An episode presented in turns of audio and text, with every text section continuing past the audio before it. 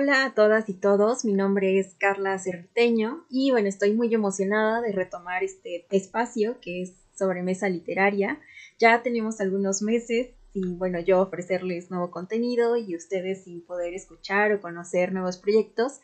Eh, sin embargo, el día de hoy, bueno, estoy reunida con dos mujeres maravillosas que tienen un proyecto increíble y que bueno, también eh, me entusiasma poderles compartir de qué va.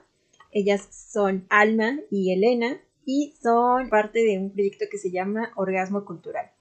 Eh, bueno, antes de darles la palabra, procedo a presentárselas. Bueno, Elena Hernández es periodista cultural, internacionalista, fundadora de Orgasmo Cultural, medio de infocomunicación especializado en artes escénicas, también es columnista en grupo de reflexión sobre economía y cultura, y bueno, actualmente es parte del comité organizador del primer Congreso Estatal de Teatro Zona Metropolitana.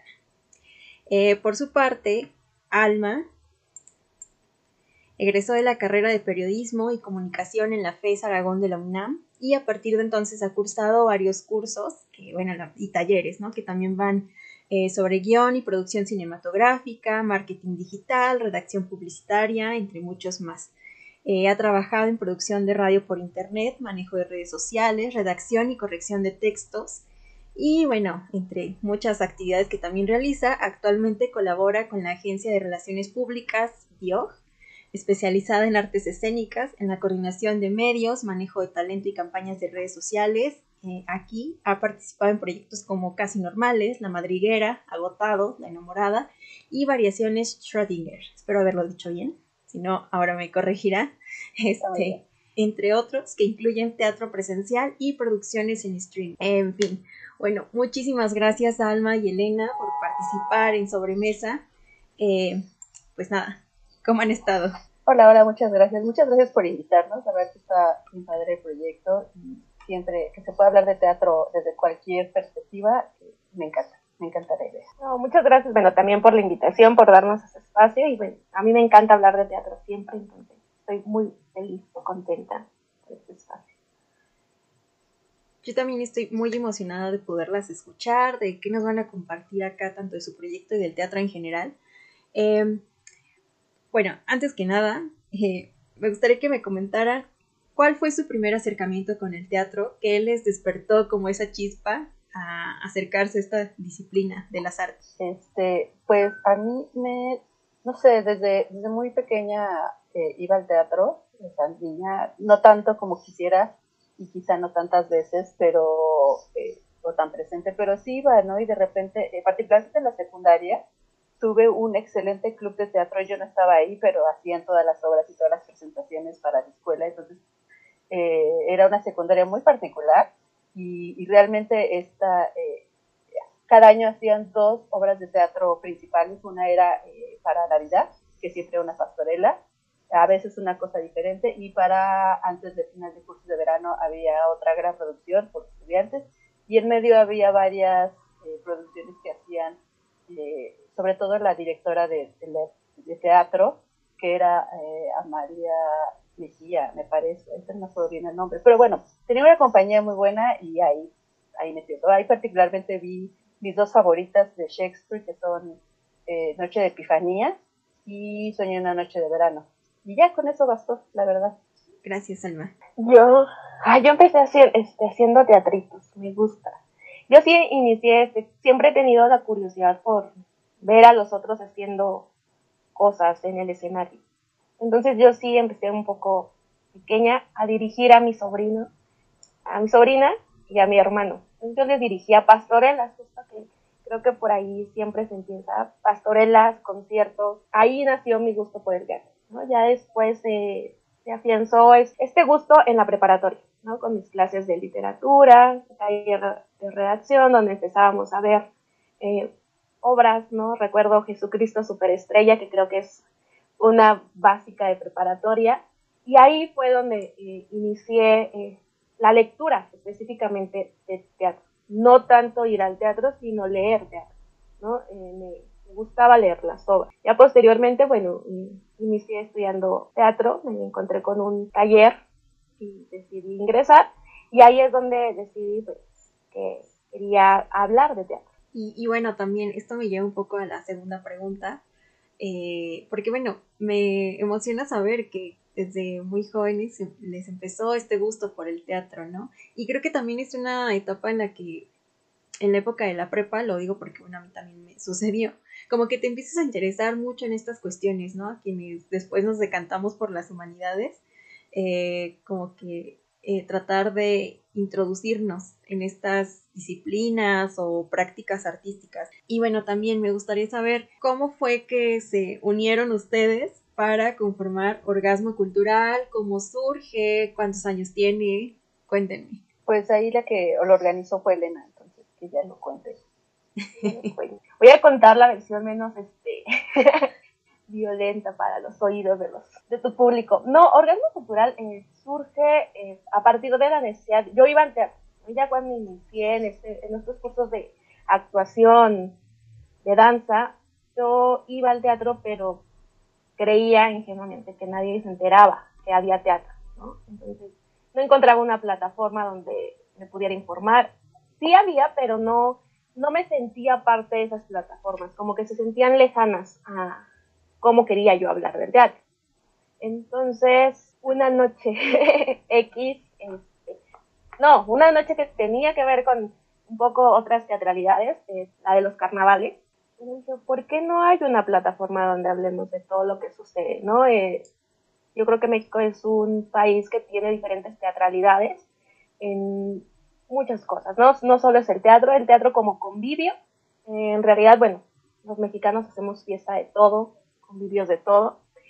Y ahí surgió mi idea de hacer una plataforma. Y bueno, el nombre surge así. De la nada se me ocurrió, yo iba con eh, un grupo de, de mi familia saliendo de este carnaval y les dije, bueno, orgasmo cultural, ¿qué piensan cuando escuchan la palabra? No sé, empezaron a, a decirme cosas, dijeron, pero así lo vas a poner, pues sí, me gusta. Y pensaron que era como esa noche, ¿no? Ya, viene un poco mareada, se va a quedar con el nombre.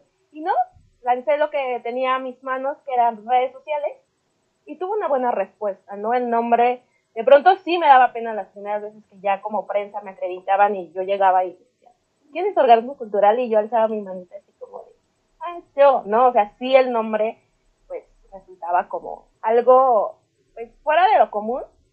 Y ahí, pues, ya surge, tiene un, el público, los espectadores lo reciben bien, empieza paulatinamente, bueno, porque yo en ese momento estudiaba relaciones internacionales en la FESA Catlán, entonces fue un camino pequeñito, ¿no? Íbamos a poquitas obras, porque aparte era yo la única que cubría, de pronto me acompañaban amigos, pero uno también en el camino se da cuenta que puede invitar a todo el mundo, pero la pasión por ir al teatro sí es una cosa totalmente diferente a querer ir al teatro, ¿no? Yo iba todo el fin de semana, todas las semanas si era posible, pero de pronto mis amigos empezaron a cansar y decir, ay, no, es que ya, no lo quiero o no puedo. Entonces aprendí ahí el otro paso que era ir al teatro sola, ¿no? Que romper esa, ese miedo de, ¿cómo voy a ir solita a algún evento? Y no, empecé el camino, después, bueno, vienen y van este, colaboradores, pero conozco a Alma, este, alguien me habla, un amigo en común me dice, no, hay alguien que le gusta mucho el teatro, que yo creo que puede ser eh, muy este, enriquecedor para el proyecto. Bueno, ya me presentan a Alma, y bueno, es Alma es la cabeza con, este, más razonable del, grupo. Digo, yo soy muy impulsiva y de pronto Alma me dice, a ver, bájale dos y ¿cuál es la idea concreta? ahí pues es donde, a ver, Alma, ¿qué tiene que decir al respecto? no, pues este, digo, siempre me ha interesado, no nada más el teatro, ¿no? particularmente el cine. Siempre ves un medio de cine, eh, reseñas, que si las funciones de prensa, que si las entrevistas, o sea, muchas cosas de cine, de información que dan notas, reportajes, todo eso. Dice, bueno, ¿por qué no hay de teatro en México? Diría que hay más eh, teatro mexicano que cine mexicano que, se produce, que se saca, y sobre todo que te, estás tan al alcance de, las cosas, ¿no? Vas a una obra, si te esperas, puedes platicar con los creativos, puedes platicar con el equipo de producción, puedes platicar con los actores, con las actrices, con todo el talento que hay. O sea, inalcanzables no son. Eh, pero hay muy poquitos medios de, que se dediquen a esta difusión y no nada más a la nota o a qué ver en, la cartelera de la semana, ¿no? Sino que traten de, de buscar eh, más a profundidad, ¿no? Y de experimentarlo y de decir, bueno, vamos a hablarlo desde un punto de vista externo, porque de pronto la gente que se dedica al teatro es quien quiere hablar de teatro y es una cosa muy rara, ¿no? Muy, muy, endogámica. De repente ya no pueden decir si una obra no les gustó porque pues, van a quedar mal, ¿no? Con la gente que les da trabajo, sobre todo. Entonces, eh, no había tantos medios, no había tantos canales. De repente empiezan a surgir varios. Y lo más interesante del orgasmo cultural es precisamente esta visión eh, cultural, digamos, o que te interesa como más con un perfil académico, eh, que de ahí viene, y después vamos a hablar, pero de ahí viene también un poco la parte del club de lectura, de analizar, bueno, si hay, están estos medios que se dedican solo a entrevistar a los actores, ¿no? Pero ¿qué hay detrás de ellos? ¿Qué, qué hay de los directores? ¿Qué hay de las directoras? ¿Qué hay de los dramaturgos y de las dramaturgas? ¿Qué hay de los equipos de producción, de los eh, stage managers, de la gente que hace iluminación, de escenografía? Infinidad de cosas que hay que poquito a poquito se hablan este, y, que siento que también ayudan a profundizar, ayudan a, mejorar lo que sabemos del teatro este, y lo hacen más digo, a uno que de repente te gustan cosas más curiosas o, ir al detrás de este, cómo se hacen las cosas, cómo son los procesos de cualquier actividad artística, digamos, generalizar. Eh, y ese es como el perfil de, de, orgasmo cultural que me gustó mucho y dije, va, porque además, eh, lo mencionabas al inicio, yo colaboro en una agencia de relaciones públicas de artes escénicas y entonces eh, desde ahí te asomas y ves que pues les ofreces a los talentos, pero si no son tan famosos, te dicen no, no te acepto en este medio. Y no había espacios para eh, conocer esos otros lados del teatro, particularmente el detrás de, del telón, digamos. Y también del otro lado, este, no sé, digo, Elena sí hacía teatro, pero de repente el acercarte detrás de, como nada más por curiosidad, para conocer los procesos, o cómo se hace, o cómo se escribe, o cómo se dirige, o qué más puedes hacer, porque hay infinidad de cosas. Si te gusta el teatro, pero dices, yo no quiero estar en un escenario porque yo no actúo, o porque qué pena subirme y ponerme a cantar, yo ni canto, o yo no sé ni bailar, o confundo la izquierda con la derecha. Pensar que eso solo es el teatro, entonces es equivocado y abre un panorama enorme, ¿no? Porque hay un montón de cosas bien interesantes que hacer, este, que no tienen nada que ver con eso, que si te gusta estar detrás, ser súper cuadrado, ser súper, eh, seguir procedimientos muy exactos y muy precisos, casi como una ciencia, y no tanto este lado artístico y, de humanidad, puede ser un stage manager o un productor que esté manteniendo a todos en presupuesto, pero no se habla de eso y entonces creo que también es una parte donde dices, bueno, pues si la gente, sobre todo eh, públicos jóvenes, ¿no? O sea, gente de secundaria, prepa, que están buscando qué hacer con su vida, decirle, pues, esta es una opción muy viable eh, y no tienes que acercarte. Y creo que abrir esas ventanas es bien padre y orgasmo cultural es algo que es uno de sus grandes objetivos, ¿no? Desde el inicio. Si se ha logrado o no, todavía no lo sé. Eh, realmente tiene muy poquito tiempo y hemos estado construyendo porque también, ¿no? Construir medios de teatro es súper, súper lento, pesado. Se nos vino el fin del mundo por dos años, todo se paró entonces, eh, esto ha sido un poco reiniciar y en eso Tocan temas muy importantes. Eh, en primera instancia, me gustaría saber un poco más eh, cómo fue que se te ocurrió ese nombre. Es que bueno, también la cultura mexicana como que todavía ve como cosas como muy tabú, ¿no? Y no se anima como a, a decirlas y prefiere susurrarlas y todo y que esto se relacione con el teatro, que también es una actividad artística, una disciplina que si bien es cierto, eh, comunica muchísimo, creo que como mencionaban, no tiene la misma cabida que se le da al cine, a pesar de que creo que la cartelera que hay en el teatro es mucho mayor que las propuestas que se pueden llegar a dar en cine. Entonces, eh, no sé si quisieras andar un poquito en eso, Elena. ¿Cómo se me ocurrió? Buena pregunta. Yo creo que es inconsciente. Eh, como les comentaba, yo estaba en una fiesta y venía ya semanas atrás pensando que quería hacer un medio. Una por la edad que tenía en aquel momento, pensaba que tenía una, que tener una experiencia para poder escribir en un medio, en un medio de los que ya están normalizados, de los que ya tienen un público, y tampoco me gustaban los medios, de que de pronto en lo más banal que me pasaba hace unas semanas le decía Alma, es que me gusta el labial de la actriz en la obra Detectives y Ladrones se llama. yo decía, me decía, no, pues pregúntale. Y o sea, a mí me gustaba eso, ¿no? Entonces yo quiero ese labial. Y me hago como todavía esa pena de ponerle quiero todavía, ¿no? O qué tono es, pero desde eso, o sea, el chisme general de qué está pasando en el escenario, a mí me encanta saber el proceso y disfruto mucho. Yo creo que de ahí viene la palabra, porque sí, sí fue, o sea, no lo, o sea, venía pensando constantemente, ¿y cómo le pongo al medio? Pero realmente fue un impulso, que trabajo mucho con impulsos de mencionar, y venía yo saliendo de esta fiesta y dije, orgasmo cultural, ¿no?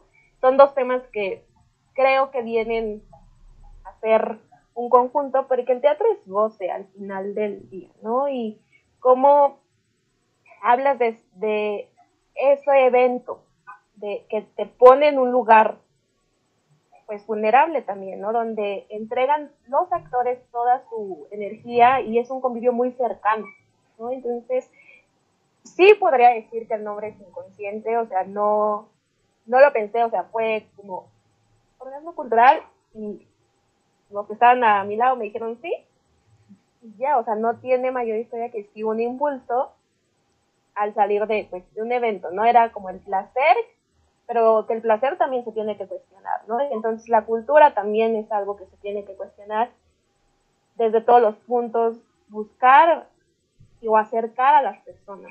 Y también ese era un reto, ¿no? Que el nombre fuera algo que, pues mínimo por curiosidad, dije, bueno, ¿qué está, ¿de qué están hablando aquí? Y creo que eso ha tenido gran resultado, ¿no? Entran y dicen, bueno, de pronto sí alguien se puede confundir y piensan que, van a, que vamos a hablar de sexualidad. Y ya después dicen, bueno, están hablando de teatro, ¿no? Y creo que ahí está su encanto del proyecto como tal, en ser algo que, que desde iniciando, por mi parte, pues era ese goce por la cultura en general. Ya después, bueno, específicamente el teatro. Pero sí, esa es, esa es la, la pequeña historia de, Muchas gracias por compartirlo. Sí, concuerdo completamente en que a veces en el teatro se ven como más estas catarsis, eh, que no solo, sí, el actor o la actriz eh, pueden eh, manifestar en el escenario, ¿no? Sino que también una, una como espectadora o espectador tiene acceso a esas catarsis. no sé, cuando ves una manifestación de alguna emoción sublime en el escenario, como que conectas de una manera más directa a comparación de, bueno, yo estoy más familiarizada con el ámbito de la literatura, ¿no? Pero creo que no se logra del todo a veces como esa conexión, eh, en tanto que en el escenario sí ves la acción ahí eh, ocurriendo en ese instante, ¿no? Las palabras, las emociones, todo, eh, lo ves ahí de manera inmediata. Y creo que también por eso es importante darle como más difusión y me encanta saber lo que están haciendo ustedes como proyecto, darle pues esta difusión y esta divulgación, ¿no? Y también me gustaría saber un poco más eh, sobre las complejidades que han llegado a tener eh, en cuanto a hacer esta labor eh, en el contexto mexicano. Porque, bueno, creo que resaltó un poco más con la pandemia, al menos en mi caso, para mí fue más visible, o sea que el teatro necesitaba de mayor difusión, de mayor público, porque bueno, ocurre la pandemia, todos los teatros tienen que cerrar, entonces todas estas personas que anteriormente nos mencionaban hace unos minutos, los que se encargan de las luces, el sonido, incluso quienes hacen el aseo de los teatros, eh, quienes ven el vestuario, los mismos actores, actrices, todos se vieron sacudidos, ¿no? Por esta pausa que duró bastante. Entonces, eh, no sé, me gustaría que me compartieran un poco más sobre las complejidades o retos eh, que tienen que este, lidiar eh, día con día para llevar a cabo esta labor. Son varias, eh, son varias y son de varios lados. Este, de inicio, bueno, como, como mencionas, los teatros cerraron el 15 de marzo de 2020, ¿no? y se creía que termina que hasta el 20 de abril, pero pues la verdad es que todos sabíamos que no iba a ser así. entonces de inicio como un medio que se dedica a cubrir teatro, eh, nos quedamos sin, sin, la, materia prima principal. Eh, me acuerdo todavía que justamente el 14, 15 de marzo, en uno de esos dos días, tuvimos una reunión oficial de Orgasmo Cultural para hacer el plan de, de todo el año, bueno, un plan de 12 meses, el siguiente año, porque el proyecto era una revista eh, y estaba en, en Veremos y Digital, que era obviamente la versión menos complicada, o aventarnos a hacer una cosa impresa, que era un proyecto enorme, este, pero quizá posible, pero dificultades, y bueno, X, estamos en ese veremos, eh, y el plan era a 12 meses y hacer un plan de, portadas, entrevistas, para empezar a trabajar en eso, porque son cosas que tienes que trabajar con semanas y meses de anticipación. Y al día siguiente cerraron los teatros, entonces pues, el plan se quedó ahí. Ya, no pasó jamás en la vida. Este, y, durante ese tiempo eh, nos quedamos sin, sin, sin, eso, sin todo eso eh, de ahí viene la idea del club de lectura. Bueno, no viene de ahí la idea del club de lectura, pero eso fue lo que aceleró e, ese proceso y esa parte de, de cultural, ¿no? Eh, decir, bueno, ¿qué vamos a hacer ahorita que no podemos salir? Que además que nadie está saliendo y que nadie está produciendo. Después llegaron proyectos en streaming de teatro que empezamos a cubrir, pero eran muy, muy poquitos, eran muy pequeños, todo el mundo estaba descubriendo qué estar haciendo y cómo redefinir el arte teatral y como mil cosas que si ellos estaban en esa búsqueda menos podíamos preguntar o menos podíamos investigar o menos podíamos hablar de cosas que no hay, las que no había certezas y que sigue sin haber sobre esa parte. Y pues realmente tiene muy poco, relativamente poco que eh, empezamos, que regresó el teatro y que empezamos a cubrir, porque cuando regresó tampoco teníamos esa certeza de uno, no, no estábamos muy seguros de si íbamos a salir o no siquiera ahí a ver teatro, ¿no? Si estaban las condiciones para decir, pues tampoco me voy a ir encerrar en un lugar con la X cantidad de gente. Entendemos que le surgía regresar, pero se siente muy raro. Eh, y, y, hemos, y ya, ¿no? Realmente hace un par de meses creo que ya por fin se regresó al 100% y apenas estamos retomando eso. Entonces han sido particularmente estos dos años muy complicados y eso, además, súmale al hecho de que, y, Elena te hablará porque ella es quien tiene mayor control y tiene mucho mejor visión de lo que pasa con las redes, pero aunque se estaba generando material para redes, de pronto puedes hablar de cosas que, que no tienen tanto impacto, que crees que no tienen tanto impacto, y de repente sí, y entonces buscar esa audiencia que quiera conectarse y platicar de teatro, ya si van o no van, pero que se interesen en eso, este, y Elena te puede contar un poco más sobre esa parte, porque hemos hecho un par de descubrimientos muy, muy interesantes en literalmente las últimas semanas, ¿no? Que ha pasado sobre todo con la cuenta de Twitter, este, pero Elena es quien la maneja y 100% responsable para bien y para mal. Adelante, Lila.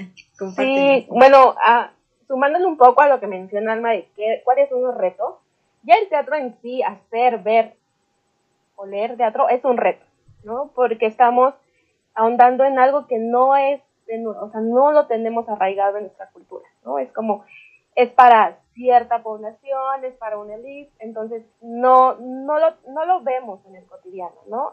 Y el cine un poco sí, ¿no? Es como, ah, una plaza, un cine, cosa que no pasa con un teatro. Entonces, desde ahí ya el reto para quien hace teatro es complicado ellos, los creadores, nos han recibido en su mayoría siempre bien y siempre están dispuestos a, a colaborar, ¿no? O sea, si tú los buscas, ellos sí, vamos a hacer. Pero también eh, hablemos de un factor muy importante, los espectadores, el orgasmo cultural va a los espectadores, a buscar estas nuevas audiencias, ¿no? A, a parte de, este, de este grupo donde nos gusta hablar de teatro y donde sabemos que si ponemos algo, alguien nos contesta otra cosa o entienden lo que quieren entender y también es muy válido y es eh, un ejercicio donde aprendemos también. Pero el gran reto es que si para ellos es difícil hacer teatro, para quienes cubrimos eventos de teatro es mucho más difícil porque no hay un apoyo, no hay un FONCA que diga para periodistas culturales, ¿no?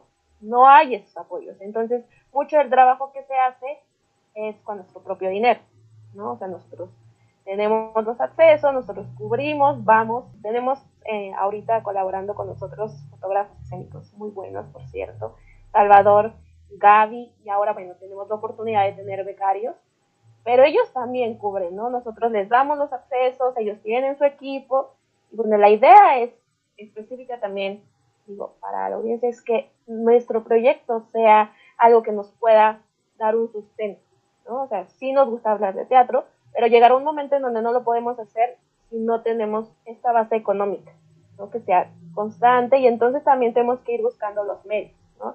A partir de esta decisión, bueno, seguimos trabajando con otras instancias para poder generar un espacio que no solo haga divulgación, difusión, sino también esta creación de nuevas audiencias. Como decía Alma, nos hemos dado cuenta, específicamente yo que, que manejo las redes, específicamente Twitter, en que yo creo que les va a interesar teatros de la ciudad y resulta que tengo 80 favoritos.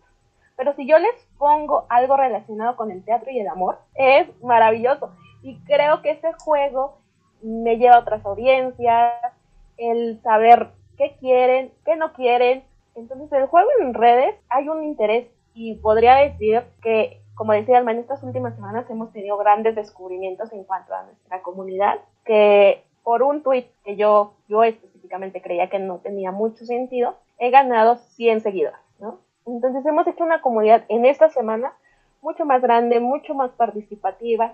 Insisto, los espectadores necesitan o quieren saber. Cuando te gusta el teatro ya quieres saber este, un poquito más, ¿no? ¿Quién está detrás? ¿Quién hizo el vestuario? Y cosas que a nosotras eh, específicamente nos interesan y es algo que se habla en la plata. Ah, me gustó el vestuario, no me gustó esto. Y de pronto también esa es la libertad, ¿no? Pero también es un reto ser empáticos y estar a la mitad. Ni ser tan crueles ni ser tan buena onda, ¿no? Es cómo llegamos a ese punto de, de hablar de las obras y hay obras que recomendamos todo el tiempo ¿no? Porque o le gustan a Alma o me gustan a mí casi siempre. Solo tenemos una obra que nos gusta a todo el equipo, que es acá en la tierra de Eduardo y esa a todos les puedes preguntar y pues vale, nuestra obra favorita. Pero hay otras que no. Y entonces cuando sucede algo en, el, en la comunidad que cuando dices no me gusta, es muy mal recibido el no me gusta. Y entonces también tenemos que estar lidiando con, esos matices. De pronto a mí sí me cuesta porque suelo ser un poco brusca, pero tengo que dividirme entre mi cuenta personal y mi cuenta porque al final estoy representando las voces de muchas otras personas, incluidas Alma, que de pronto chocamos. No es que a mí sí me gusta, a mí no. Entonces buscamos estos medios y es difícil hacer divulgación de las artes. Que sí, que no, con quién podemos este, contar, porque también es un medio un poco agresivo a veces. Entonces, con quién sí podemos dialogar, con quién no. Pero específicamente sí, ese es el reto, ¿no? El económico, qué comunidad, qué audiencias, pues es lo que estamos buscando, ¿no? Ir segmentando y tenemos teatro para todos, eso es una realidad. Eh, vemos todo el teatro que que es posible. O sea, si nos invitan a, a, una función en Ecatepec, tardaremos en llegar, pero vamos. Entonces, no tenemos como esa etiqueta de no vemos nada que no esté dentro de lo ya institucionalizado, de lo ya, de los directores que ya tienen un reconocimiento. O sea, nos vamos un poquito más allá, porque es esto. O sea, creo que aquí el gran reto es que a veces quiero que las personas sientan lo mismo que yo al ver teatro. Y eso es muy difícil de transmitir. Entonces quiero crear esta comunidad que, que vaya al teatro. Creo que ese es, ese es nuestro reto, ¿no? Tener un medio que se pueda autogestionar desde lo económico hasta los criterios editoriales, criterios de redes, de qué se comparte. Ese sería el, el gran reto. Sí, porque, bueno, muchos de los proyectos culturales tenemos ese gran reto, ¿no? Esa gran montaña que queremos traspasar y es el del sustento económico, porque creo que se ha pintado muchísimo de que las humanidades son un es un área muy noble y sí, sí lo es, pero bueno, quienes también las quienes las estudiamos, pues también comemos, nos enfermamos y tenemos necesidades que cubrir, ¿no? Entonces, me siento respaldada por ustedes al tocar ese tema, ¿no? O sea que sí, también necesitamos como buscar nuevas maneras, que creo que también deja un gran beneficio a la comunidad. Por ejemplo, ustedes hacen que diversas obras de teatro que a lo mejor en medios que ya tienen una eh, imagen consolidada no se divulgarían en ese espacio. Y ustedes sí ofrecen esta gran eh, posibilidad, ¿no? De conocer teatro que se practica en otros espacios, no solo en estos espacios ya institucionalizados, lo que mencionabas ahorita, Elena. Entonces, eh, pues qué mejor, ¿no? Que tengan ese sustento que les permita seguir creciendo o, mantenerse, ¿no? También. Y permitir que nosotros como espectadores o espectadoras, pues también tengamos acceso a esa gran oportunidad que nos ofrece. Sí, es, es, es bien importante, ¿no? Y este también ha sido siempre un poquito... Eh, poco un freno para, para desarrollar eh, cosas más grandes en orgasmo cultural, porque a lo mejor sería muy fácil decir, bueno, tenemos la suerte de que los involucrados eh, estamos trabajando en otras cosas que no necesariamente son, ni siquiera podrían tener que ver con, con la parte cultural o de difusión, lo que quieras, pero pues es un trabajo, un trabajo honesto. Y dices, bueno, a lo mejor de ahí agarro una parte y se la meto al proyecto, ¿no? Ok, eh, y yo hago eso, y Elena hace eso, y los demás hacen eso, y sale. Y, se vale, y está bien, eh, y sí, de algún lado tienen que surgir un proyecto y nacer. Pero la verdad es que también, pues si yo estoy haciendo eso y lo amo y lo hago, genuinamente es amor al arte lo que estamos haciendo, también puede haber o deberían existir métodos para que por lo menos se mantenga solo, ya no digamos un suelo, ya no digamos ganar más dinero, pero que se mantenga el proyecto solo a sí mismo y que solito crezca, que solito pueda desarrollarse y que si le va bien y que si lo trabajamos mejor, va a crecer y entonces va a poder eh, desarrollarse y generar más dinero, tal vez no para, repito, los sueldos, pero sí para eh, eh, empezar a amplificarse, ¿no? A lo mejor decir, bueno, pues si la gente quiere, no, pienso, cuando yo estudiaba periodismo este, y tenía que hacer mi servicio social o hacer prácticas, me habría encantado estar en un medio para escribir teatro por ejemplo, para ir al teatro y escribir sobre eso, de, dedicarme al periodismo cultural de manera más profunda quizá, pero no había tantos espacios, yo no los conocía, es otra parte, no, es pretexto, pero decir, bueno, pues a lo mejor si llegan estudiantes, pues por lo menos el mínimo, por lo menos los pasajes, por lo menos algo, no sabiendo que tienes que trasladarte, que ya hemos hablado muchas veces de que los teatros están eh, solamente en ciertos lugares, no, no sé si sabían, pero no todas las alcaldías de la Ciudad de México, aunque es una de las ciudades con más teatro en todo el mundo, no todas las alcaldías tienen un teatro, ni siquiera uno, ya no digamos de dos, tres, eh, y que estén funcionando y que tengan compañías y, que ofrezcan buenas producciones eh, o, que hagan, no, o sea, si quieres ver producciones de cierto nivel o de cierto, sí, de cierto nivel, de cierta clasificación, de cierta profesionalidad, pues te tienes que mover hacia el centro de la ciudad, ya sabemos, a la Roma, a la Condesa, a la San Rafael, este, hay otras cosas medio separadas de ahí, pero, pero no tanto hacia el sur de la ciudad, ¿no? Coyacán, eh, y implica, implica moverte, implica trasladarte, implica, aparte en ciertos horarios, ¿no? Las funciones son de 8 a 10, acaban a las 10, 10 y media, 11 de la noche, y eso es una cosa que hoy tengo que moverme, ir hasta allá, y entonces, aparte de pedirle a alguien que trabaje en eso, que se mueva por sus medios, que a las 11 de la noche tenga que correr de regreso, pensando en estudiantes, ¿no? Pero dices, por lo menos cuidar eso, por lo menos garantizarles que no lo van a tener que costear ellos y que además va a ser quizá la opción más segura también, ¿no? Porque también es otro tema que hay que incluir en todo esto. Y cuando empiezas a ver todas esas cosas dices, bueno, pues ya yo voy, ya yo voy y lo hago. Este, pero, pero creo que es, es bien importante y ese es uno, repito, eh, un poco uno de los frenos, no porque no querramos o porque no confiemos en que el proyecto puede hacerlo o porque digo, yo le meto X cantidad, a lo mejor no sé si la recupero o no y tal vez no sea el punto, pero el punto es crear un medio y crear un proyecto que se pueda sostener a sí mismo, porque si no, a la vez estaríamos hablando de, y decía, ¿no? De pues también los que nos dedicamos a las humanidades, pues también comemos, ¿no? Y creo que sería también un poquito una traición decir, yo le voy a meter un poco de dinero a esto y un poco fondo perdido, porque sé que no, porque entonces es, pues entonces para qué lo haces, ¿no? O dónde está esa confianza de que hacer una carrera o hacer un trabajo en un área de humanidades no es, no es un trabajo real, no tiene que serlo. Y, una de las definiciones iniciales, pues tiene que generar sus propios recursos y generar más y más recursos. Y esa es una búsqueda en la que estamos. Eh, hay muchísimas maneras de hacerlo, hay muchas formas. Este, hay apoyos, hay patrocinios, hay acuerdos, hay muchas cosas que se están logrando, que hemos estado investigando, que estamos metidos en eso, estamos haciendo proyectos y estamos aprendiendo también cómo hacerlo, porque también creo que es bien, bien importante decir que sí, el arte es muy bonito, sí se puede trabajar, sí se pueden hacer cosas por amor al arte, pero también tiene que generar, también tiene que ser respetada como una profesión, ¿no? Claro. todo esto, de decir, pues si te vas a dedicar al teatro, o, o ya esta idea clásica, ¿no? si te vas a dedicar al teatro, pues no vas a tener trabajo ahí, te vas a morir de hambre, pues no, y creo que no hacerlo de un inicio es fallarle y traicionar un poco esa visión, y también nos interesa mucho eso, darle esa profesionalización y garantizar que, que también literalmente puede ser un medio para vivir, quizá no ser millonarios, quién sabe, pero por lo menos eso, ¿no? Y por lo menos tener medios que, se sostenga a sí mismo y tener colaboradores y no sabes en qué momento va a despegar ese proyecto y puede funcionar más en ese aspecto.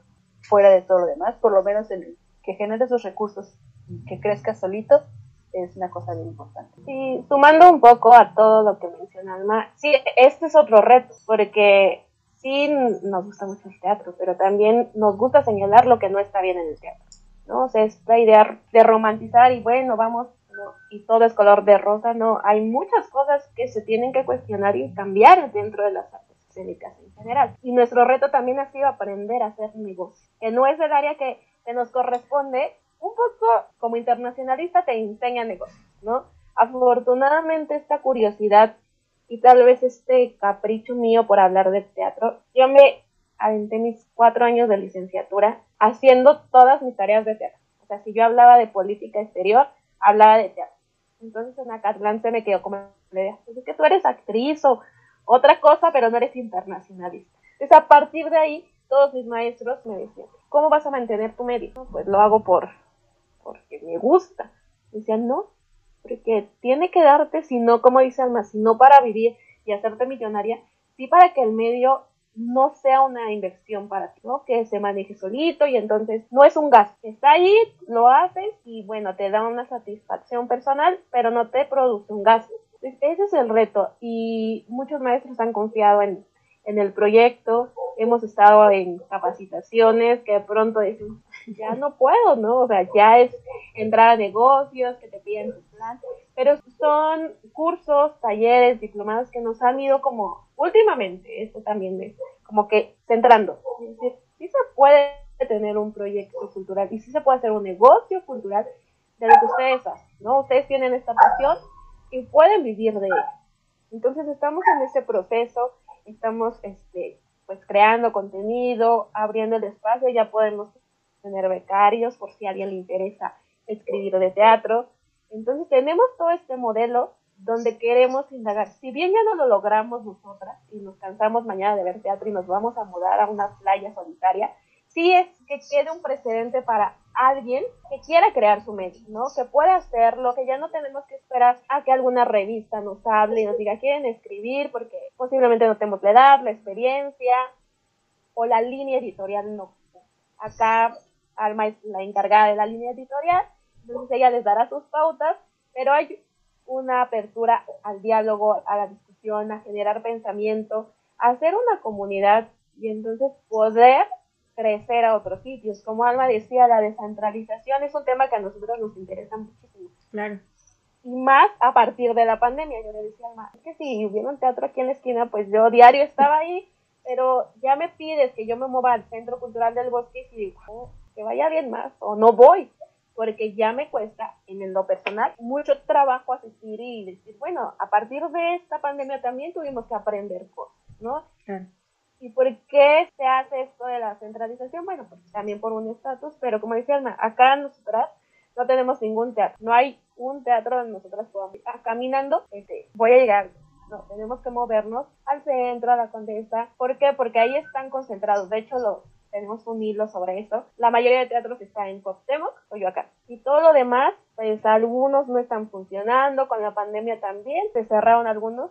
Y también es necesario decir, esa base de datos que es parte de, eh, de cultura no está actualizada. Hay teatros que ya no están funcionando y siguen estando en esa lista. Hay unos que abrieron y necesitan agregarse a la lista. Eso también habla del poco interés que tiene el Estado por hablar de teatro. Siendo que hay un discurso de la transformación a través del arte, ¿no? ¿Dónde está este discurso? Bueno, estamos siendo sumamente invisibilizados. Entonces, a partir de todo esto, también queremos decir, los espacios están, ¿por qué no se están gestionando? ¿Por qué no hay actividades? Pasa algo muy curioso, si tú vas a tu alcaldía te van a decir que lo que se cubre dentro del área cultural son las clases de Zoom. Para eso está el presupuesto. Ya. Y dices, ¿cómo? O sea, ¿dónde está todo ese esquema donde entra el arte? Y el arte sí puede prevenir muchísimas cosas. Puede hacer un cambio social, político y económico, porque el, el, teatro como tal es una actividad económica. Entonces, también hay que mencionar que si estas producciones no estuvieran, se pararon, paró la economía de muchísimas personas. Entonces, al abrir, hay un movimiento. Pero ¿qué, qué pasa? Bueno, no hay difusión, divulgación, o sí la hay, pero no está encaminada, digo, ya no es que queramos que nos a el actor, sino otras comunidades, ¿no? ¿Dónde no está llegando? Que también es un derecho, ¿no? Nuestro derecho a la cultura. Pero quienes están viendo teatro, hay como un sistema del cual hablar. Ya no voy a hablar más porque va a terminar en un discurso político. no, es que creo que es inevitable. También eh, concuerdo en muchos puntos con ustedes. Bueno, yo, por ejemplo, desde el círculo de lectura que doy, te das cuenta de que estos proyectos culturales eh, gestan un cambio social, ¿no? En el sentido de que va generando comunidad. Entonces, eh, me gustaría que contaran un poco sobre su círculo de lectura, cómo fue que lo pensaron, qué resultados han tenido, cuáles han sido sus lecturas, qué impacto han visto en quienes se apuntan? Pues mira, te, cuento así rápido, el círculo, eh, como se decía hace rato, se acelera el proceso del círculo por la pandemia, evidentemente, porque sabemos qué vamos a hacer, este, no podemos salir, no hay nadie que esté haciendo nada. Hubo un proyecto ahí que, no sé, digo, yo creo que no conocieron, pero fue muy raro, donde hacían teatro en unas burbujas en parques. Este, eh, se ponían en parques, se metía la gente en burbujas y hacía ahí cosas, su obra de teatro era obviamente unipersonales.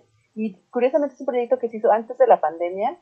Eh, yo me acuerdo, nada más como paréntesis, que una vez intenté ver uno y nunca di el con el parque y nunca llegué a ver este, la función, pero, mm. pero, fue, muy, fue muy triste. Pero bueno, lo retomaron y dije, no, eso no se cubre. O bueno, sí se cubre, pero no voy a salir a ver, a perseguir burbujas en los parques. Salió esta idea del club de lectura, porque bueno, una de las máximas es que el teatro también se lee, ¿no? y, y, y, es, y dentro de eh, lo que ya hemos dicho varias veces, ¿no? De, este, de repente ves una obra y dices, ay, quiero, ¿cómo le hago para yo tener un pedacito de esta obra y quedármelo? Porque pues no puedo comprar el DVD, no puedo comprar el disco en muchos casos, ¿no? A no es que sea musical muy grande, pero si no, este, ¿y qué hago con esta obra que tanto me gusta y que yo quisiera eh, regresar a ella de alguna manera eh, cuando yo quiera, ¿no? y entonces, bueno, hay muy pocas obras que lo hacen, por suerte si lo hacen, eh, que es producir eh, eh, sus libretos, imprimirlos en libros, en pequeñas colecciones. hay muy pocas editoriales, pero hay. Sí tienes que estarlas cazando y tienes que buscarlas, ¿no? en particular. Una obra que también nos gusta a varios del club de, de Organismo Cultural, por ejemplo, es El amor de las luciérnagas, que no sé si has visto, Carla, o, leído.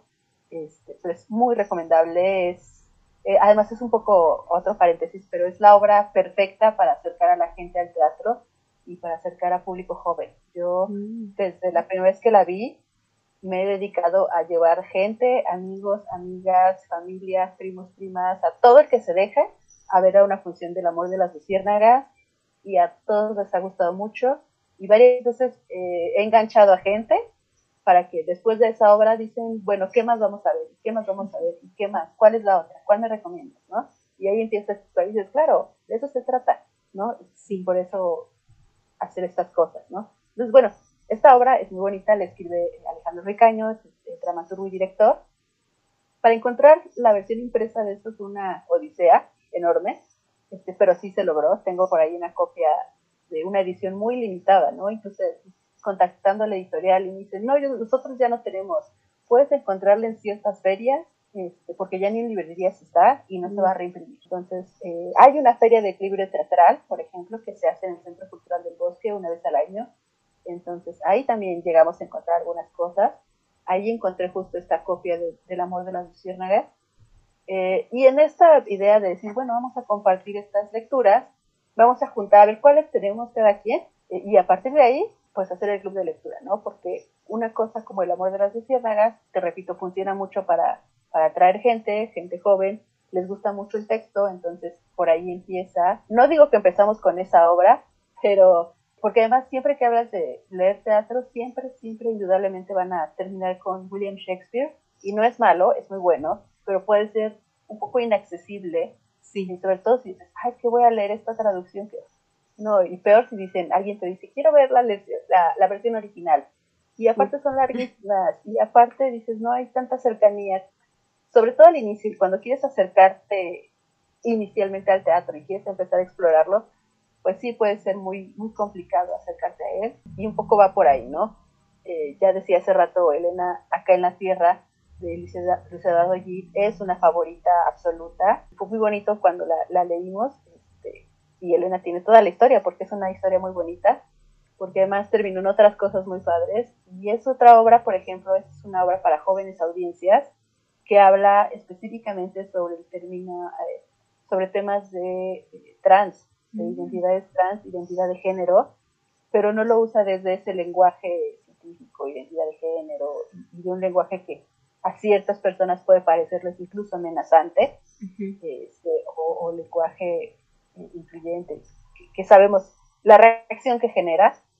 Eh, no, lo hace desde un lenguaje muy sencillo, muy simple, perfecto para, para niños, niñas, adolescentes y pues para de ahí hacia adelante, ¿no? Todos. Es una obra muy bonita y fue una, también uno de nuestros primeros proyectos y fue justamente esa curiosidad de explorar más sobre esa obra y explorarla desde el texto, que es finalmente lo único que podemos tener posterior a verlo en el teatro, de ahí en el círculo. Y viene esa curiosidad de, de que ya lo leíamos nosotros hay que leer, porque también es un problema, como menciona Alma, editorialmente las pocas editoriales que existen que publican teatro se han visto también entre publican o publican, porque pues no es un, un negocio rentable el publicar teatro. Entonces sí tienes que ir como buscando dónde encontrar tus obras y siempre te quedas con una frase, a menos que tengas una gran memoria, siempre es como, ah, yo quiero esa frase, no la repito. Pero cuando quieres leer y la historia se identifica tanto contigo que quieres seguir, ¿no? De, ay, no, bueno, cualquiera tenemos como nuestras frases favoritas y es como releer, ¿no? Y puedes ver la obra y cuando la lees, bueno, es otra cosa y vuelve a ver otro elenco con esa misma obra y sucede otra cosa, pero siempre regresar, regresar a la lectura, ¿no? Regresar a esa obra por qué te movió o por qué no te gustó también, ¿no? A ver, vamos a leerla. Tal vez los actores no eran los indicados y vamos a leer solo la, la dramaturgia. Y se vale, pero si no, si solo este, pensamos como, bueno, el teatro solo se ve, pues lo limitamos, ¿no? Porque eh, yo creo que nace de la escritura. Eh, el primer paso es cuando el dramaturgo, dramaturgo, dramaturga se pone en su escritorio y dice, bueno, vamos a crear, ¿no? ¿Y qué crea? ¿Cómo lo piensa? Y eso es muy enriquecedor cuando hablamos con los dramaturgos eh, que nos cuentan, ¿no? Y de pronto te enteras de cosas que, y cómo escribe también cada persona, desde dónde escribe. Hay algo que a mí se me quedó muy marcado que nos decía Luis, Eduardo, que él tiene como una manía, que decía, él se le olvidó la chamarra, pero ya va en el camino, ya cerró la puerta, él no se re por su chamarra. O sea, eso es como un Y le pasaba cuando escribió acá en la Tierra. Por ejemplo, Jimena. Jimena es una chica que tuitea mucho. Entonces, todas sus obras, somos fan también aquí de, de sus obras. Ella es muy cálida en que le gusta que le lean. Entonces, ella sí le, de repente te dice, pone ¿quién quiere leer? Y les comparto. Pongan su correo. Entonces, te comparte lo que está escribiendo.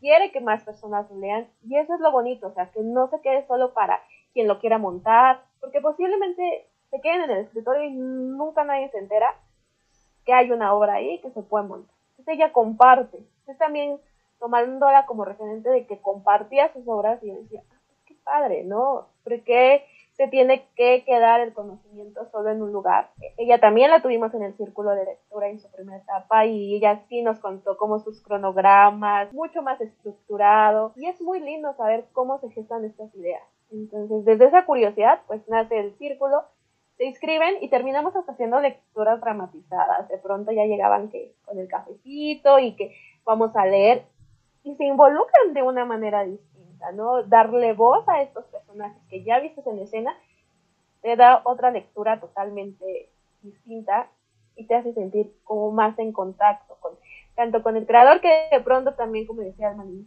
siempre solo hablamos del actor, la actriz, los que están enfrente, pero ¿quién escribió la obra? Pocas veces nos tomamos el tiempo para decir quién después de escribirlo le da vida a esos personajes, ¿no? ¿Quién produce, quién dirige, quién da la iluminación que sea la correcta para que la sensación te llegue o no te llegue?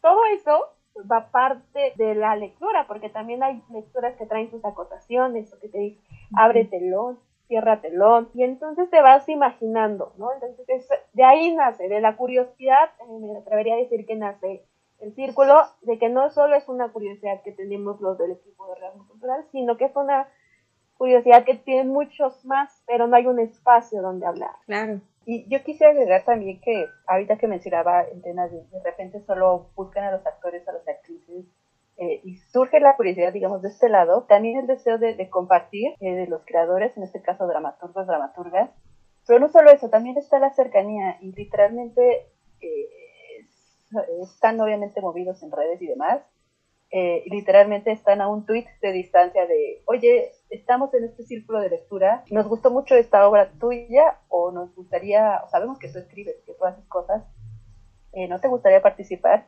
Y evidentemente, eh, con o sin pandemia, lo que sea, siempre es un sí. Quizá las agendas son complicadas, eh, porque siempre están en ensayos, cosa que es muy genial ya ahora cuando alguien te dice no puedo porque estoy en ensayos. Muy bonito escucharlo, la verdad, no pensé que lo diría, pero así es. Eh, pero eh, sí, sí, es muy posible que digan, sí, acepto estar y acepto, como decía, ¿no? compartir estas anécdotas como, como Jimena Eve Vázquez, es una dramaturga, ah. somos muy fans. Claro, este, ella además ha escrito libros, pequeños cuentos y demás. Y es alguien, por ejemplo, a quien le gusta muchísimo eh, interactuar en, redes y es alguien a quien le gusta mucho escuchar la, lo que la gente opina de sus obras, lo que la gente opina de sus textos y que le encanta compartir el proceso, ¿no? Eh, es maestra y también le gusta enseñar, entonces, y le gusta mucho esa parte de los procesos y de cómo se hacen las cosas, porque es lo que hace, porque escribe teatro, fuera de que puede dirigir o no, puede producir o no, puede hacer lo que sea, escribe teatro y cuando escribes quieres que la gente lo lea. Punto. Eh, quieres que, alguien te diga si le gustó, si no le gustó, si le conmovió, si le llegó, si no le llegó. Eh, y honestamente regresamos un poco a esta parte de, pues es un poco por amor al arte, ¿no? De, a lo mejor no se va a vender, a lo mejor lo que sea, pero quieres que la gente lo lea y quieres que le llegue a, a mayor cantidad de gente, ¿no?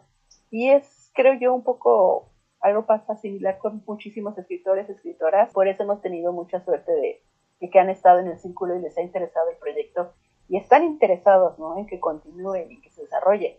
Por ahí no lo, todavía no lo mencioné Elena, pero por ejemplo nos han llegado incluso obras que no, no se han publicado o que apenas están en, el proceso de, en este proceso de ser terminadas y que dicen, bueno, quiero que se lea en el club de lectura porque ustedes ven teatro, porque aquí hay gente que ve teatro y que quiero esa primera visión de una posible futura audiencia para este texto que se va a montar. Qué padre. Entonces creo que, ajá, y ha sido bien bonito y una fortuna realmente. Y es una cosa que, que ahí va, ¿no? Que estamos buscando la manera de hacerlo crecer, pero que honestamente con la posibilidad de leer cosas que nos han publicado o con la posibilidad de conocer esos procesos, ya estamos todos felices. Sí, me imagino. Sí, conocer el proceso y que, te, o sea, tener el honor. Yo cuando me las mandaban y me decían, oye, les puedo mandar esto para que lo lean. No está terminado, pero lo pueden leer y me pueden. O sea, yo dije, no, claro que podemos. y todos encantados. Al inicio, digo, quedamos siendo como 23 personas y yo en este proceso de, de hacerlo mucho más grande hablé con las editoriales y me decían, ¿cuántos, este, ¿cuántas personas hay en el Y yo decía, es que somos un poquitas, o sea, nadie va a querer entrarle al con estas personas. Decía, 23. No inventes, está padrísimo, o sea, que tengas... Y yo decía, ok, está muy bien, o sea, es una ilusión, o sea, ya tener 23 personas mínimo, ya es algo, ¿no? Entonces, para mí era poquito, pero para las otras eh, wow, o sea, están haciendo su comunidad y los integrantes de este círculo son muy involucrados y entonces también publicaban, vamos a leer esto, o hay un orden, es es encontrar dónde te sientes bien, ¿no? O sea, muchos dicen, no, pues nos vemos este, fiesta, no que quiero decir que esté mal, en alguna época lo hacía todos los fines de semana, y encontrabas ese grupito, ¿no? Que le gustaba ir todos los fines de semana a las fiestas. Ya que encontramos este, este grupo donde queremos leer, queremos compartir, y alguien propone, propone el otro, y entonces generamos esta comunidad, ¿no? Ya de, de leer, de recomendarnos, porque esas mismas, esas mismas personas se encuentran en las redes y entonces bueno, este ir y venir de información que va jalando un poco más a otras personas, como dice Alma, el amor de las luciérnagas, ¿no? Te encargas de ir contando o leyendo. Yo en Acatlán, como paréntesis, llevaba mis obras, hacía dos horas de trayecto, llevaba mi librito y siempre llegaba y lo ponía en mi. Y no, faltaba el profe que me dice, ¿qué estás leyendo? Y prestaba mis libros, le decía, ya los presto. Y yo este, me siento muy orgullosa de esto, yo puedo asegurar que todas las personas que, que recomendé que fueran al teatro fue a través de la lectura, ¿no? que ellos veían que estaba muy interesada en mi lectura y todos mis maestros de Catalán han ido a alguna de las obras que yo les he recomendado o que han leído, ¿no? En este caso, este, en la Tierra, que es, yo soy muy fan de esa entonces fue la última que tuvimos como un contacto más directo y yo, a ver, pues vaya, ¿no? Y se dan la oportunidad, ¿no? Porque tal vez pues las profesiones, ser economista, ser sociólogo, pues no te da como la oportunidad de leer otra cosa. no quiere decir que no, no se pueda, sino como que no es una prioridad.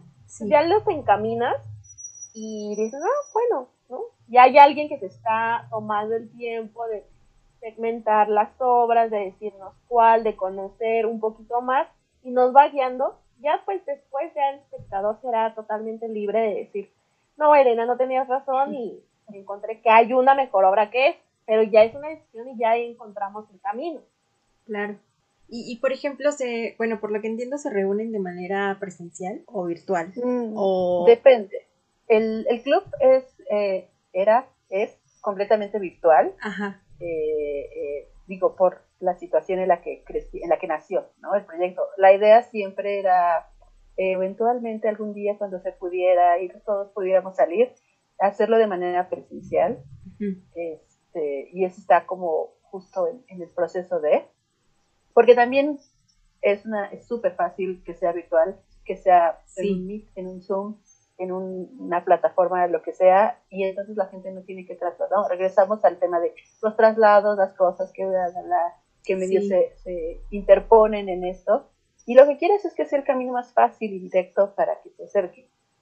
Eh, pero tampoco se descarta y puede ser que algún día lo hagamos en, en un club de lectura, ¿no?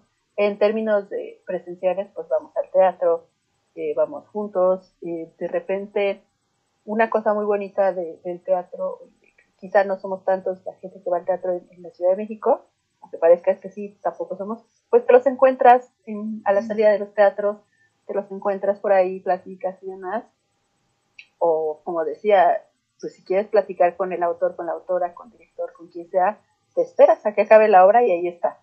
Entonces, este, ese es, digamos, estamos encontrando la manera de, que sean de las dos formas, digamos, presencial y virtual, pero siempre vamos a dar prioridad a la que sea más fácil para, para todos, ¿no? Y la que podemos garantizar que vamos a alcanzar así que el mayor número de participantes, porque creo que eso es lo, más importante, ¿no? Fuera de, algo vamos a organizar es porque quizás es más vistoso que sea presencial, que sea en un teatro, lo que sea, pero lo importante es que sea más gente y lo importante es que se una y que crezca la comunidad.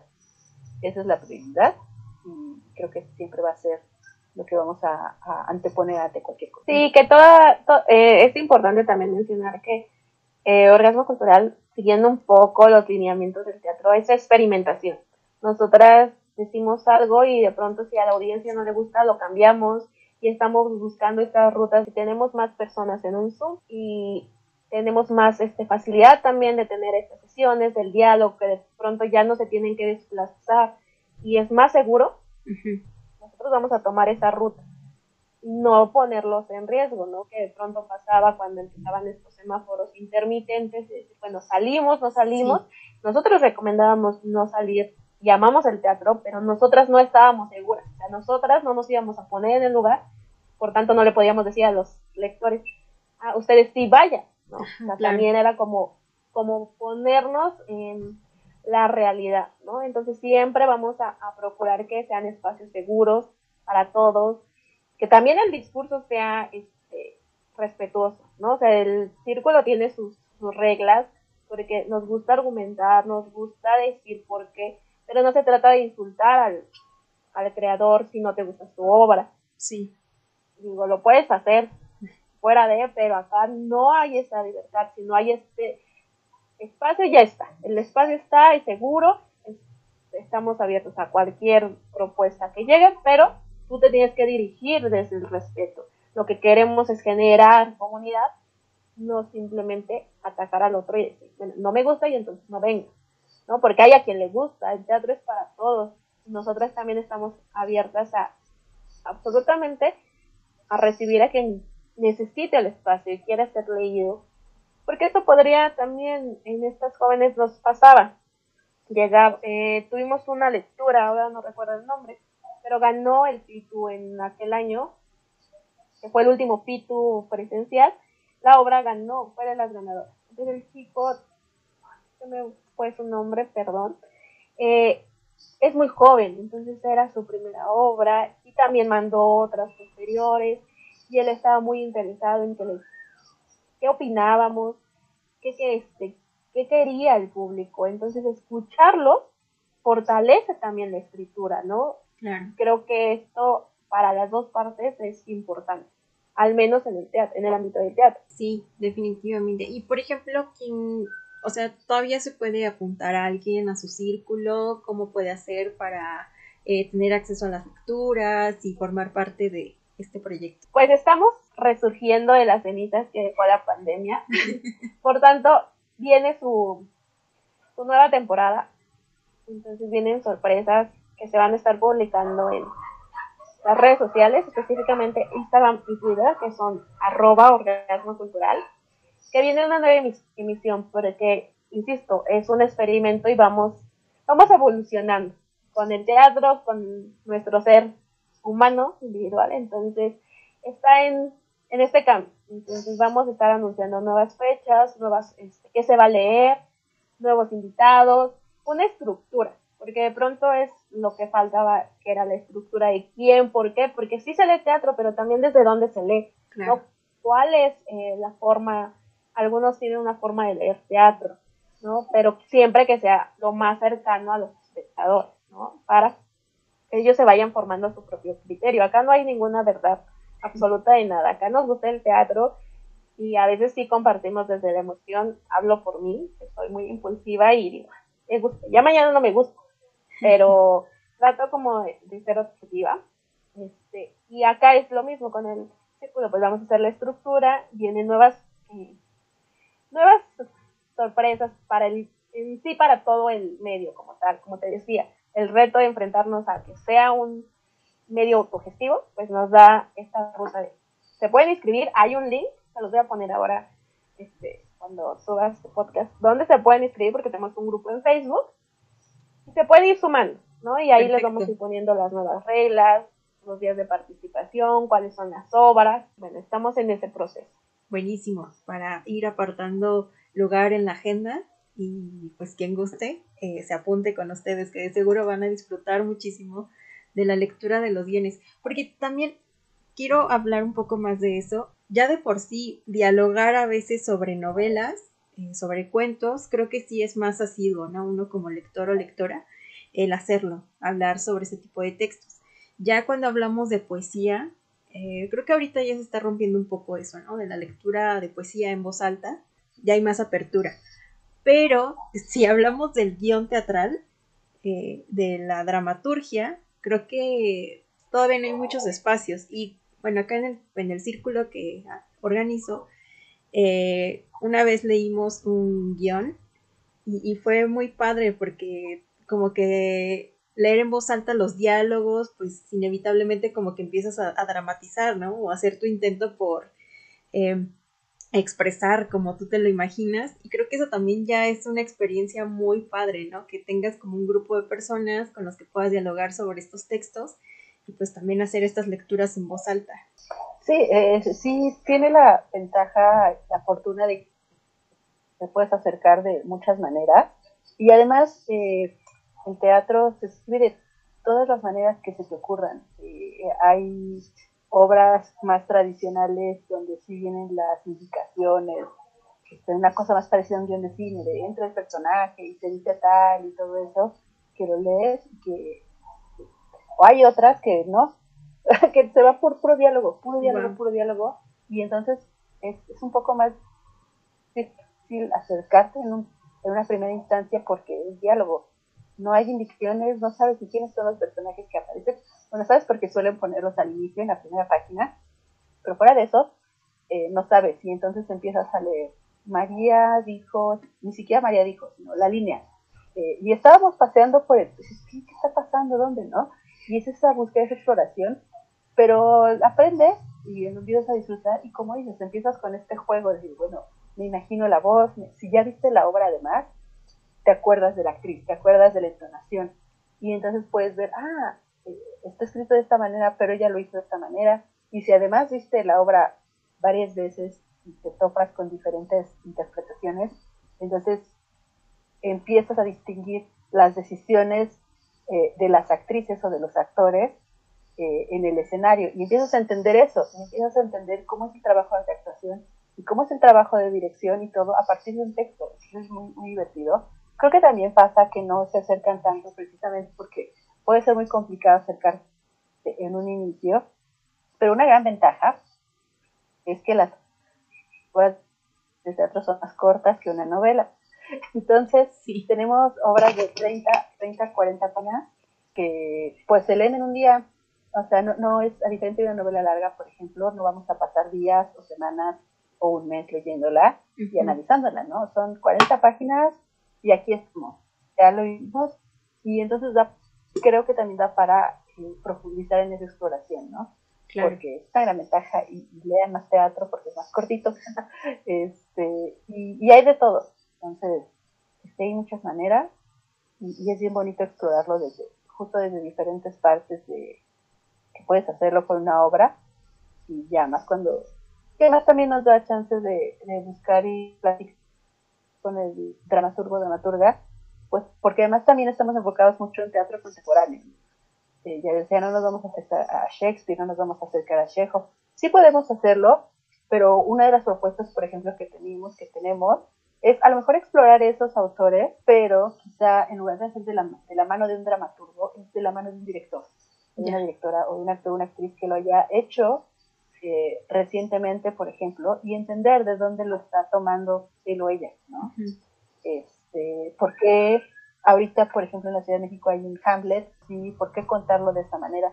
¿Por qué usar a veces el texto original y a veces no? ¿Y por qué centrarlo en una corporación y en un drama como corporativo, este, y, y heresias, pero, pero de esa parte, ¿no? De clase alta, el lugar de, Dinamarca, de época y bla, bla, bla, y dónde están esos cambios, y qué, le añaden, ¿no? todo eso. Es una exploración que se puede hacer desde el teatro, y que eso nos acercaría quizá a los clásicos, pero también sí estamos enfocados en el contemporáneo.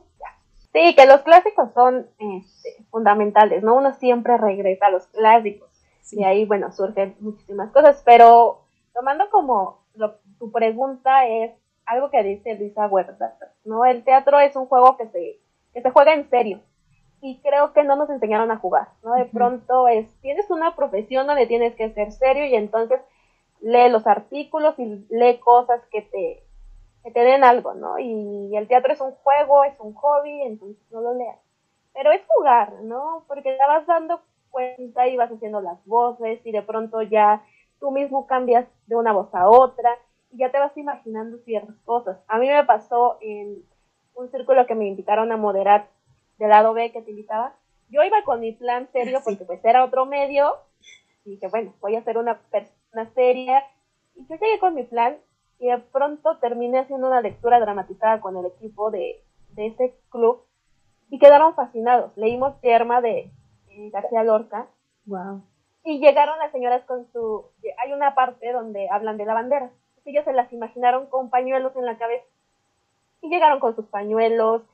Y una cosa tan bonita que dije, wow, o sea, sí, o sea, es divertirse. Y yo tenía mucho miedo de que el teatro, porque ese círculo le novela, poesía, pero teatro no habían leído nunca. Entonces yo iba con ese miedo, por eso llevaba como todo articulado. Y cuando me di cuenta que ellos decían, ay, es que tal personaje, y es que esto, y me daban sus acotaciones, bueno, pues vamos a cambiar el modelo, termina siendo una lectura dramatizada muy enriquecedora para mí y para ellos, espero, y quedan fascinados. Entonces empezó, ¿qué otra obra nos recomiendas leer? Y justo inicié con eh, Las Luciérnagas y ya con algunas recomendaciones y ya de interés. No, si no van a ir al teatro, porque aparte es un colectivo en Puebla, si bien no les estoy hablando de un teatro que les quede cercano, ya les interesó también teatro, ¿no? Ya saben cómo se puede.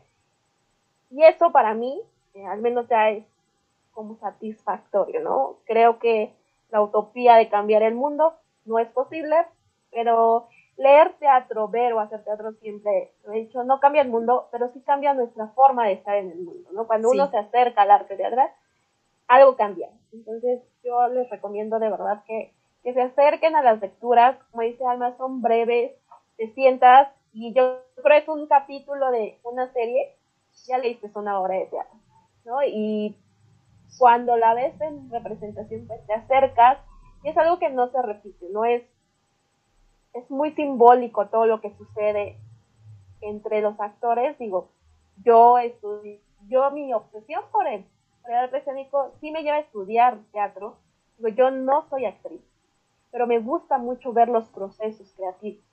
Entonces, como mi manera de, a ver, ¿cómo me voy a involucrar? Pues es estudiando teatro, estudiando danza.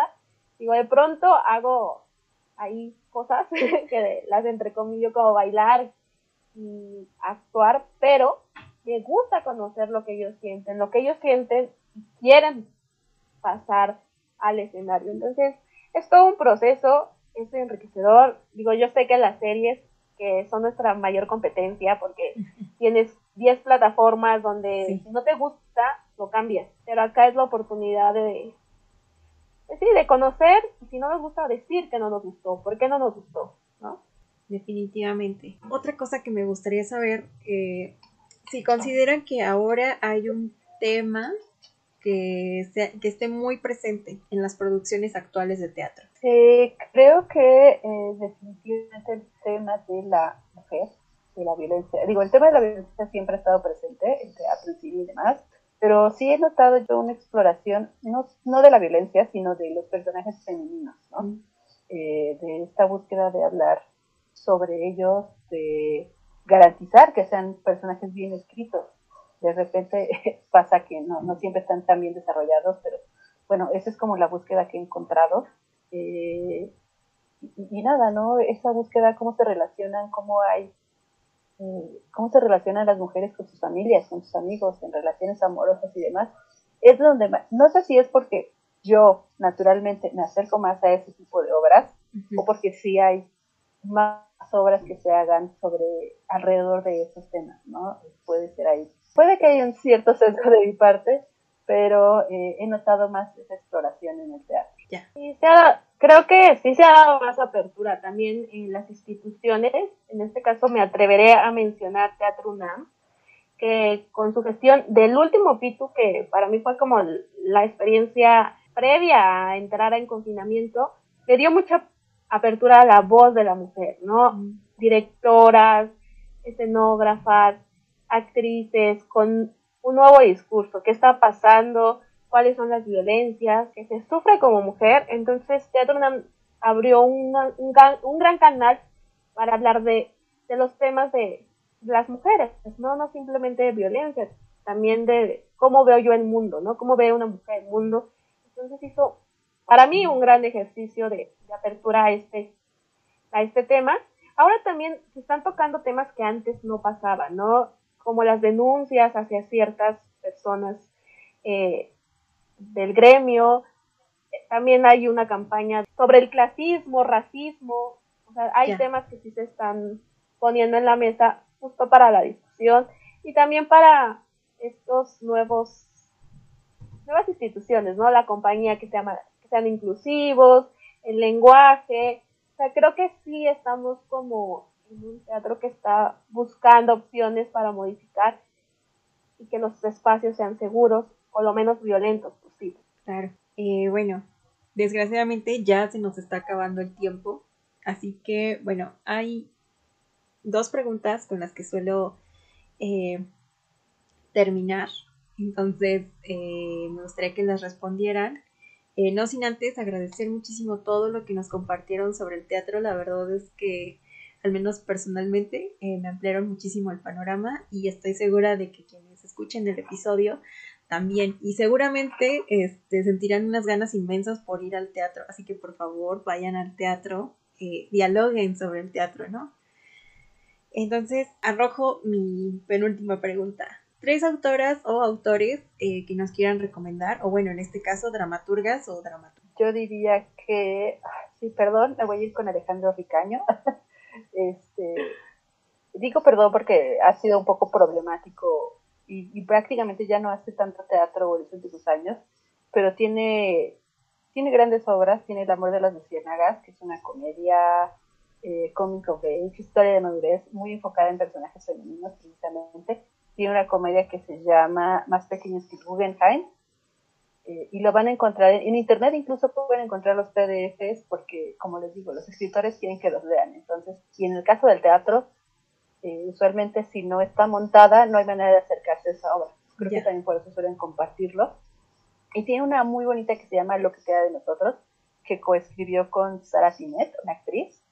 este, que es muy bonita y si les gustan los perritos sobre todo, la van a amar profundamente. Este, entonces me iría con Ricaño. No sé si ahorita Elena tenga algo más, lo que pienso. Pues yo me voy a ir con Jimena M. Vázquez. Tipo, sí, yo sé que, pero es una de las dramaturgas. Uno me voy por ella porque comparte su obra, entonces si tú te acercas a ella y le dices, quiero leer lo que escribes, ella, estoy 100% segura que te va a brindar eh, el acceso a sus obras y también es una persona con la que puedes abrir un diálogo si tienes alguna duda o algo.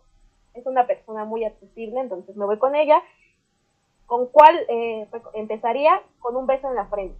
Es una adaptación que se ha montado y esperemos vuelva pronto. También Piel de Mariposa. Entonces son mis, mis dos favoritas. Si me pones muy difícil los tres dramaturgos, porque hay muchas cosas que explorar, pero de inicio me voy con ella. Le doy la palabra a Alma, que seguramente ya tiene el segundo. Ya, eh, yo, sí. Yo voy a escoger a, Paula Celaya Cervantes. Ella es una chava que estudió en Canadá, es mexicana y ha trabajado, está trabajando en México. Ha escrito varias obras originales y también hace muchísimas adaptaciones. Eh, y son muy buenas adaptaciones, ¿no? De repente es bien fácil pensar que una adaptación solo es traducir la obra de inglés a español y no, hay mucho trabajo que se hace para que eh, como obra de teatro no se sienta tan extraña y te puedes aproximar a ella como espectador no sientas que te están contando la historia de, otro universo y de otro país. Pero tiene originales, tiene una en particular que se llama El Hilador, este, que es una cosa fantasía medio oscura, historia de amor, muy en una cosa que haría, o que haría muy feliz a Tim Burton, por ejemplo. Entonces, eso visualmente es increíble, pero el texto es muy bonito también. Y ahorita tiene una que se llama 245 actos de maldad extraordinaria, que eh, ahorita está montada, de hecho, la obra en, la teatrería, en la colonia Roma, ya sé, la Roma, pero ahí está. Este, si quieren verla, y si no también por ahí pueden encontrar muchos de sus textos, y, es, y aparte es muy joven, muy, muy joven, entonces hay un montón de cosas que va a hacer, que está haciendo y que va a hacer, y que es muy padre leerla. Va. Muchas gracias. Pues, mi, mi segunda opción, apelando un poco a leer a mujeres, es Fernanda, del Monte, digo, yo tengo una pequeña obsesión con su forma de escribir. Ella está trabajando sobre dramaturgias digitales, ¿no? Mm. Esta nueva forma de acercarnos a las pantallas y a hacer teatro mediante estas plataformas. También eh, la refiero a ella porque también es muy accesible.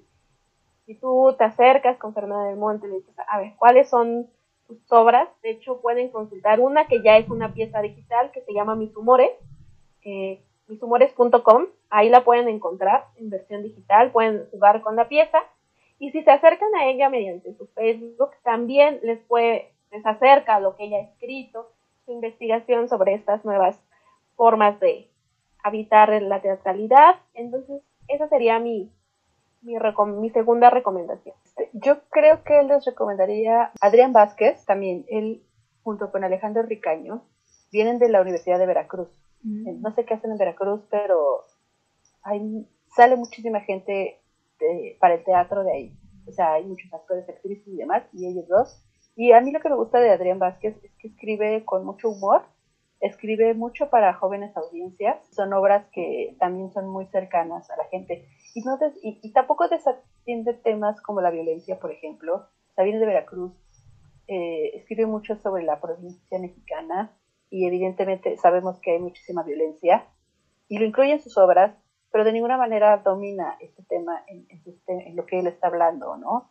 Lo hace parte de su realidad, porque es parte de la realidad y es todo un logro que no sea lo principal en sus textos, ¿no? Ahorita justo él también tiene montada una obra que se llama Wencesilala, que es un drama, un dramedy, si lo clasificáramos como el cine, este, es una comedia dramática o un drama cómico, como quieran, eh, muy, muy bonito, muy entrañable, es un muy bonito montaje, muy popular, es el tipo de obras que, que ayudan a que la gente se acerque porque son muy accesibles.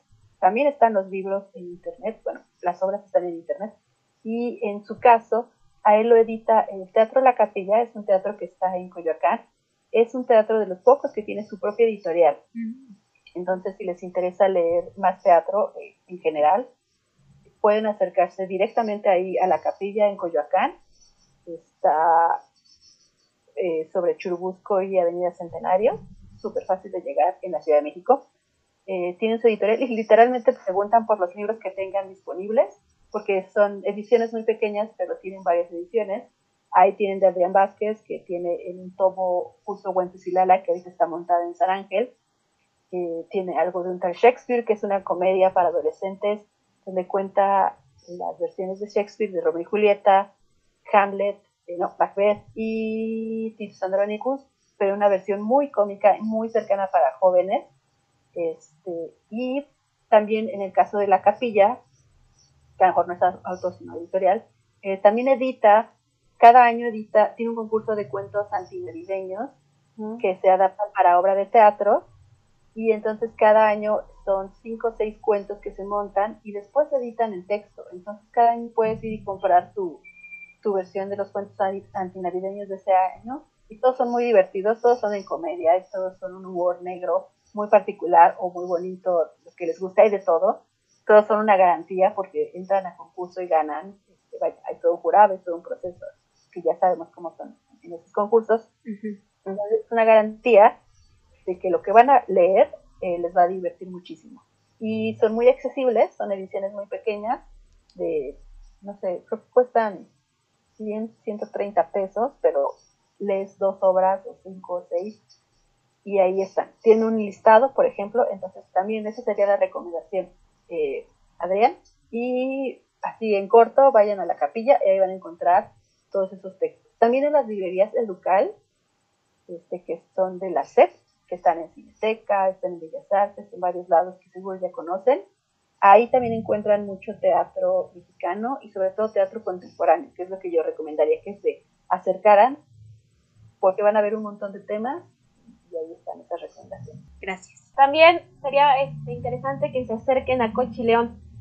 Es dramaturga, es, es una dramaturga, directora, ella es originaria de Mérida, Yucatán pero ella tiene su propia página web, ahí pueden encontrar lo que escribe.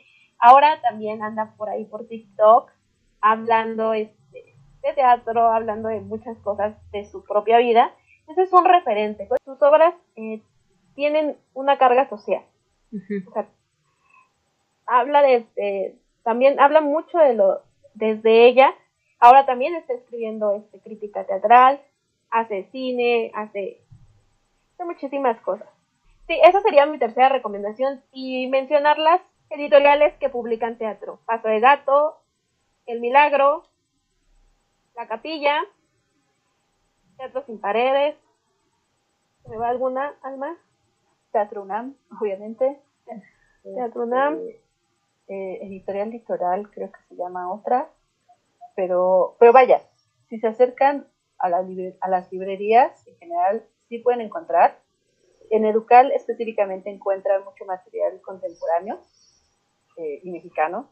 Sí. Y la, está la capilla, obviamente, que ya les mencioné. Y además la Feria del Libro Teatral eh, se hace a fin de año. Ahorita nos falta mucho para que se, se haga, pero ahí se hace, ahí están todas las editoriales y ahí presenta, así como una feria de libro normal, pero específicamente son obras de teatro y están los autores, los dramaturgos, las dramaturgas, este, con otros dramaturgos y otras dramaturgas platicando sobre lo, nuevo que hacen, sobre lo que se va a publicar, lo que está publicado, ¿no? Entonces, si de repente, este, lo bueno de esto es que es un podcast, entonces ojalá y puedan eh, recordarlo más adelante. Si no sigan las redes de Orgasmo Cultural, se los vamos a mencionar porque la Feria del Libro Teatral es un evento bien bonito este, donde yo en lo particular he topado muchas obras de teatro muy bonitas, he platicado con autores, con autoras, este, y te enteras de lo que está pasando, como cualquier feria de libro, pero aquí específicamente teatro, y la verdad que un espacio así se haga,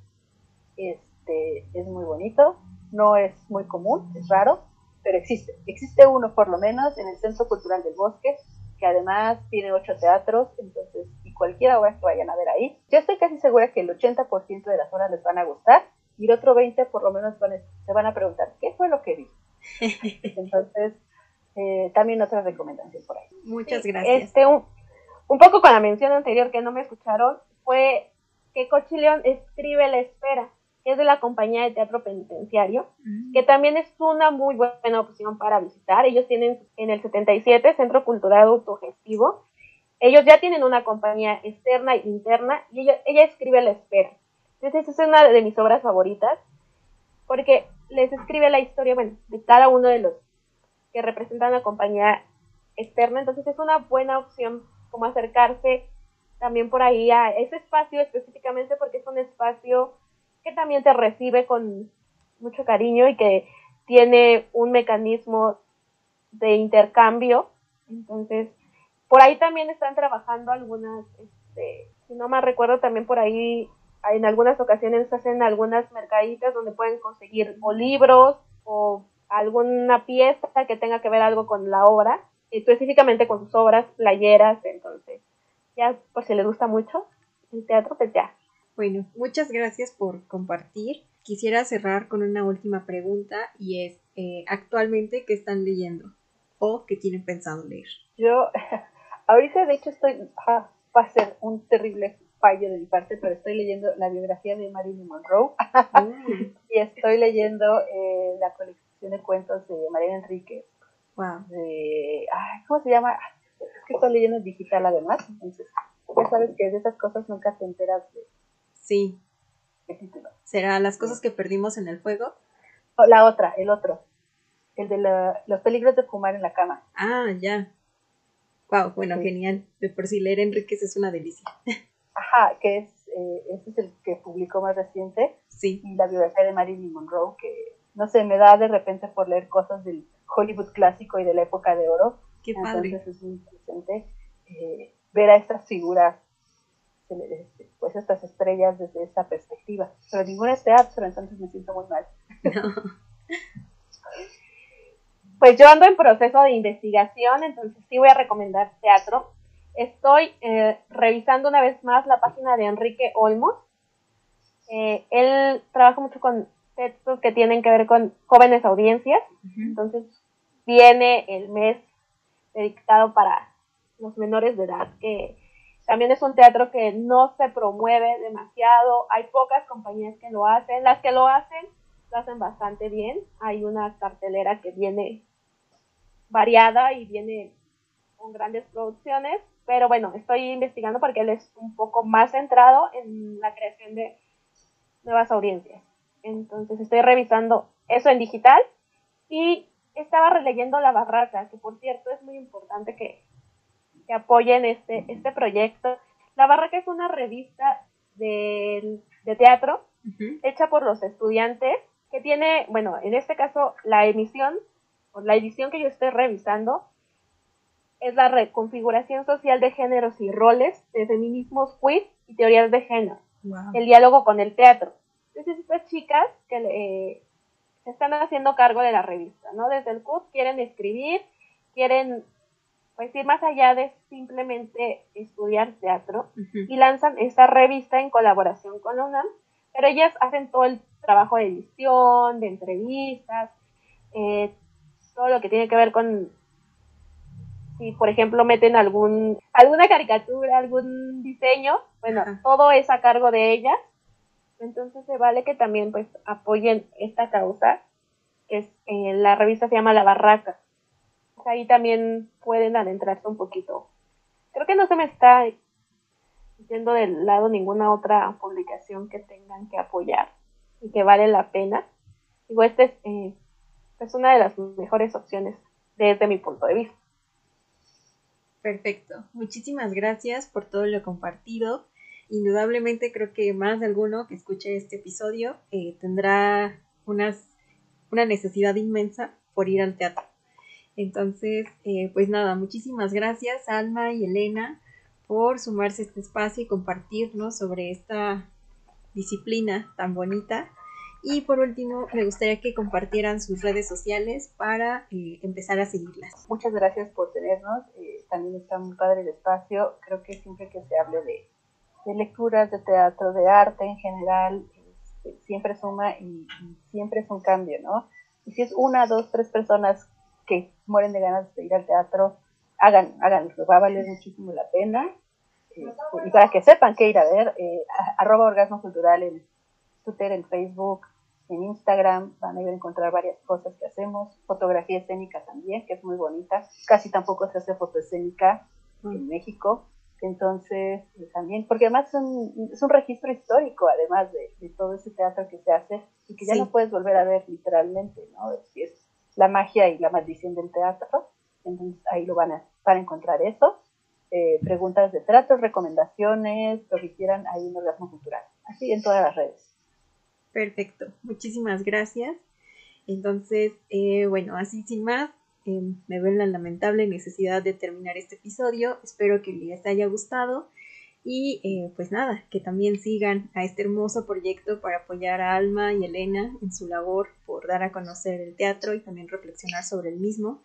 Entonces, bueno, por favor síganlas en redes y recuerden que a mí me encuentran como Carla Lectora en Instagram y como Carla Lectora 1 en Twitter. Muchísimas gracias por llegar hasta acá y escucharnos en Sobremesa Literaria.